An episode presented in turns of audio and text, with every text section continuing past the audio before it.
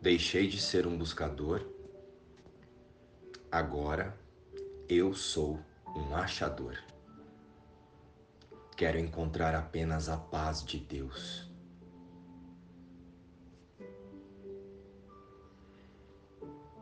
Olá, queridos. Como estão vocês?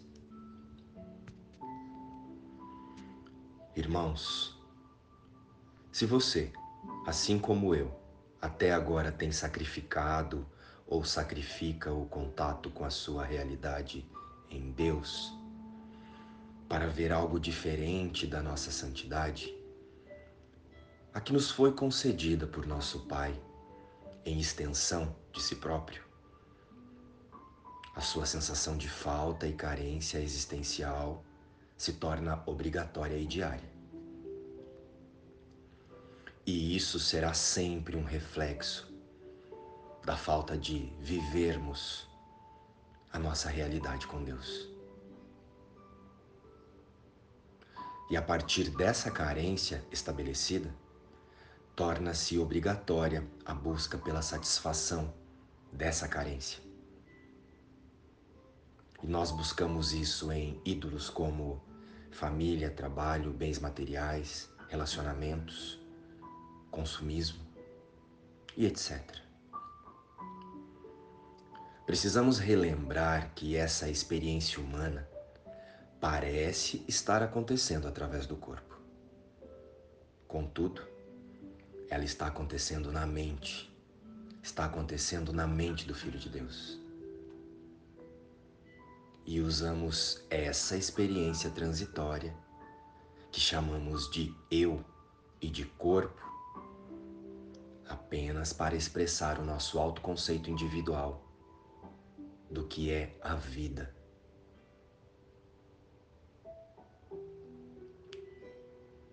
Usamos essa experiência transitória para expressar as vontades das nossas crenças de separação, os caprichos do ego e os desejos da personalidade. Sinto aqui que será impossível usarmos a mente do Filho de Deus, o Espírito, a nossa mente verdadeira, a corrigida, se mantivermos a nossa atenção conectada e atenta apenas para a realização dos desejos de nossa personalidade.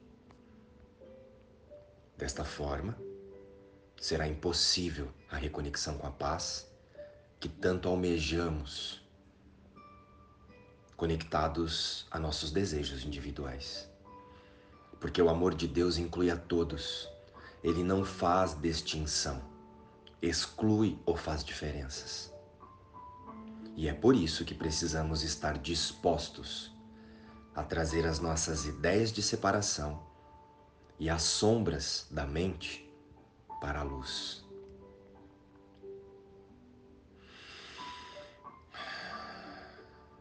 Deus, me ajude a ver em tudo e em todos uma seta para a Sua presença. Pois se mantivermos a nossa realidade, que é o espírito, com a mentalidade focada nos caprichos do ego, passaremos vidas e vidas conectados apenas a metas temporárias. E com isso, tudo que experienciarmos e conquistarmos nos trará uma pseudo sensação de segurança e paz, também temporária e sempre acompanhada do medo da perda a qualquer instante. Precisamos entender que esse desejo constante pela paz é algo que acontece movido por nossa essência verdadeira, a que se lembra de que em nossa criação nos foi dado todos os atributos de Deus, os quais nos são dados em eternidade. E momentaneamente só estamos esquecidos. Então, o nosso único desafio neste pensamento de mundo é mantermos a mente 100% conectada a nossa verdadeira identidade, o Cristo.